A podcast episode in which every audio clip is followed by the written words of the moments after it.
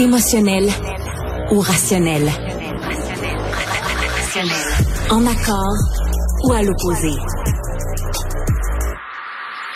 Par ici, les brasseurs d'opinion et de vision.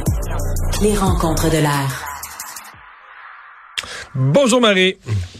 Allô Mario? Alors Bernard Drinville qui a commenté aujourd'hui cette situation là, de chaleur dans les écoles, le dossier de la climatisation. Euh, on est quand même loin de ça au Québec. L'état des bâtiments qui sont nos écoles, euh, d'avoir la climatisation mur à mur partout, on est loin de ça. Écoute, moi, Mario, là, je, te fais une petite confidence, mais quand Bernard Drinville a annoncé qu'il revenait en politique, je me suis dit, Colin, ça sera vraiment pas plate. Je suis pas sûre que, je suis pas encore vraiment, je suis pas sûre que c'est une bonne chose pour le Québec et pour la société, mais je suis certaine tu peux sortir le popcorn à chaque fois qu'il parle. Donc la déclaration qu'il a fait aujourd'hui, c'est ben je trouve ça d'une je trouve ça pathétique, je trouve ça d'une tristesse. On est dans la même catégorie que quand il avait dit lâchez-moi avec les GES là. Donc là, on est en canicule, tu as des écoles qui sont à 28, 29, 30, 32 degrés. Puis vraiment, sa réponse de ministre de l'Éducation, c'est bah là, les enfants, ils ont juste à s'adapter, là, tu Puis personnel scolaire, ils ont juste à s'adapter, là, tu Traînez une petite bouteille d'eau, hydratez-vous, puis prenez une petite pause. Je comprends là qu'on peut être on peut se questionner sur est-ce qu'il faut fermer les écoles à chaque fois que la température monte un peu, comment on gère ça, est-ce que c'est la meilleure façon d'aborder ça, mais ça reste a des situations qui sont pas un contexte pédagogique idéal, ça reste que son réflexe devrait être comme certains de ses collègues au Conseil des ministres, de dire on a une situation où les changements climatiques sont là pour rester. On doit voir comment on va adapter nos écoles, surtout nos nouvelles écoles, s'assurer qu'elles répondent aux enjeux de, de, de... Puis il est pas là, il est juste ben les élèves vont s'adapter. sais, alors que je faisais la vérification tantôt euh, auprès d'un centre de service, le centre de service de Montréal. C'est pas une petite comme là, on dit plus une commission scolaire, là, mais c'est un, une gros, un gros centre de service. Puis c'est ceux qui sont en train de faire énormément de rattrapage au niveau de la vétusté, au niveau des agrandissements, qui font des nouveaux pavillons, des nouvelles écoles, des nouveaux agrandissements. Puis on me confirme que la climatisation est absolument pas l'ordre du jour. Zéro, zéro, zéro, zéro. Donc, le ministre de l'Éducation, me semble que son premier réflexe, ça devrait être de dire, hey, savez-vous quoi? Peut-être qu'on l'avait pas vu dans notre rétroviseur, mais, mais la température augmente, puis on va s'assurer qu'il n'y a plus un élève qui Mais dans la lutte au changement climatique, il faut pas arrêter de climatiser. Il me semble que la climatisation, c'est énergivore, ça renvoie... Je pensais que dans la lutte au changement climatique, on était contre la climatisation, non? Ben, euh, OK, mais si tu prends cette voie-là, on fait quoi? On, on, on, Je sais fait ce que Bernard a dit, puis on dit, écoute, il fait 34 degrés. Non, mais là, il y a, c'est parce que j'ai, de la misère à juger. Là, je parle pas de Bernard Drinville, je parle de ce qui a été dit en général des nouvelles écoles. On parle d'une nouvelle ventilation, nouveau genre, mais qui, qui fait circuler l'air davantage, qui fait que c'est plus vivable en temps de canicule, mais sais, on dirait, euh, je répète ça parce que je l'ai entendu, mais je sais pas vraiment dans la vraie vie. Mettons, aujourd'hui, ça aurait été un peu plus confortable ou pas vraiment? Ou, tu sais, c'est une vision de l'esprit euh, démesurément optimiste? T'as absolument pas tort sur le fait que demain matin, si on se met tout à climatiser full pin 300, peut-être pas 365 jours par année, là, c'est peut-être pas le cas au Québec, là, mais mettons 4 mois, 6 mois par année, puis qu'on accote tout ça dans le tapis, c'est sûr qu'en termes de lutte au changement climatique, les gains qu'on fait d'un bord, on les perd en climatisation.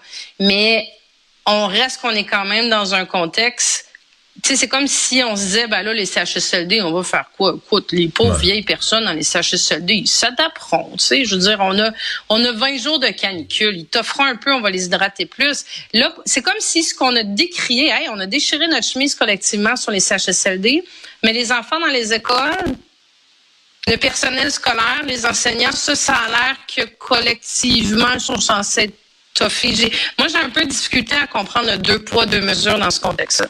Ouais. Ouais. Mais donc aujourd'hui, ça manquait, disons, de ça manquait un peu d'empathie, oui, du côté du ministre. D'empathie et de préparation aussi dans son dossier.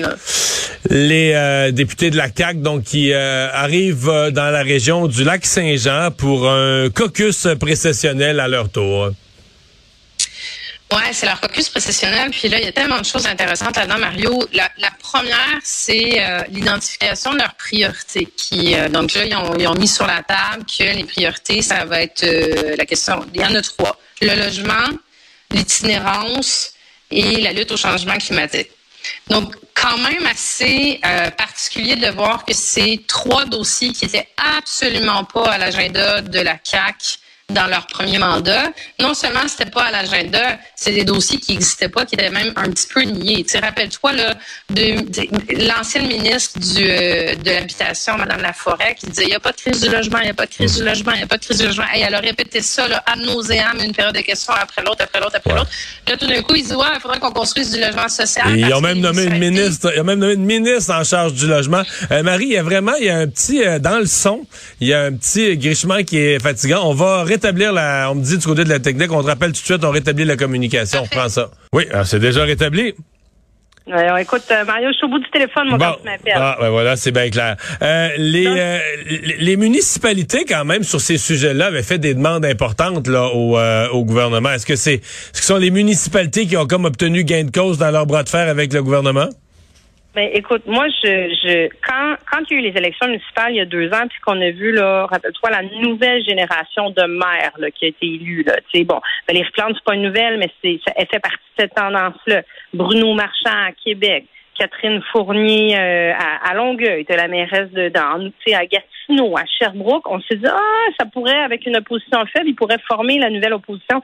Et je pense que c'est exactement ce qui est en train d'arriver, parce que dans le dossier du logement, c'est leur demande depuis le début. Dans le dossier de l'itinérance, pas plus tard qu'il y a une semaine, Bruno Marchand, écoute, déchirait sa chemise euh, sur toutes les tribunes en disant, j'ai pas d'écoute du gouvernement du Québec, je m'en vais faire un semestre sur l'itinérance la journée de, de la rentrée parlementaire. Il faut le faire là, pour mettre de la pression sur le gouvernement.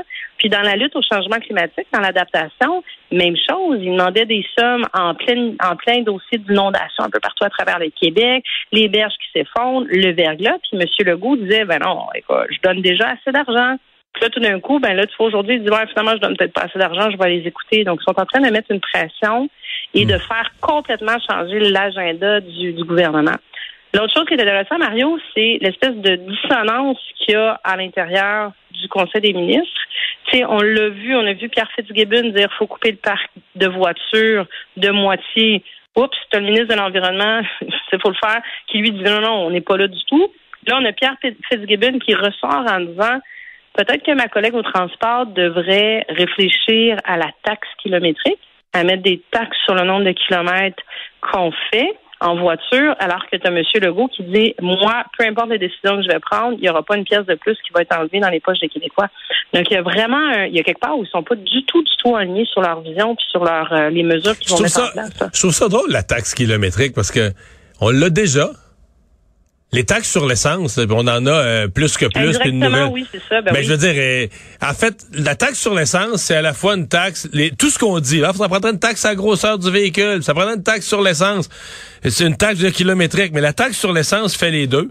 Si tu fais beaucoup de kilomètres avec un gros véhicule, ben, tu dépenses beaucoup d'essence, donc tu payes beaucoup de taxes. C'est pour ça que je, ben, à la limite, s'ils veulent vraiment plus, on peut encore augmenter les taxes sur l'essence. Je suis pas sûr que c'est la façon de se faire réélire, mais euh, on, parle de ça comme si ça existait pas. Mais moi, dans ma tête, les taxes sur l'essence, c'est exactement ce qu'elles sont. Et finalement, un petit mot sur Éric Girard euh, qui a confirmé, il l'avait dit déjà à la mi-août à notre collègue Alain Laforêt, l'a re-redit aujourd'hui à tous ceux qui ont posé la question. Il y aura pas pour lutter contre l'inflation. J'ai confiance à la Banque du Canada. Le plan est en train de marcher. L'inflation revient. Euh, laissons-les travailler. Et donc, il n'y aura pas d'autres chèques. Ben, ça, c'est un peu... Euh, Permets-moi de dire, Mario, que ça alimente un peu le cynisme d'entendre Éric Girard qui dit ben là, vous savez, je vais vous donner des explications. La raison pour laquelle on ne fera pas de nouveaux chèques, c'est parce que ça pourrait venir augmenter d'autant plus l'inflation. C'est mot pour mot, mot pour mot, que disaient tous les économistes et les experts durant la dernière campagne électorale quand la CAC avait pris cet engagement-là, et ça a été répété jusqu'au budget euh, au printemps dernier, quand les, fameux chèques ont été confirmés. Donc, est-ce que j'ai une autre façon de dire, euh, tu sais, ça vient alimenter le fait que c'était une mesure qui était 100% électoraliste. Tu sais, c'est le même gars qui vient de dire non, non, non, c'était bon, c'est bon, c'est bon, c'est bon. Puis là, il vient de dire, ben, on peut plus le faire parce que ça augmente l'inflation. La situation n'est pas si différente qu'à l'automne dernier.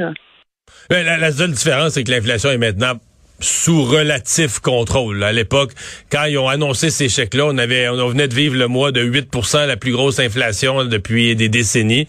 Là, elle est relativement... Je comprends, mais ça, ça, ça mettait d'autant plus, il y avait ah. d'autant plus besoin de contrôler l'augmentation de cette inflation-là, puis pas de prendre des mesures qui pouvaient pousser dans une direction où ça augmentait. On, se comprend que son discours sur le caractère, euh, la pression inflationniste mise par ces chèques, son discours a changé du, euh, du tout au tout.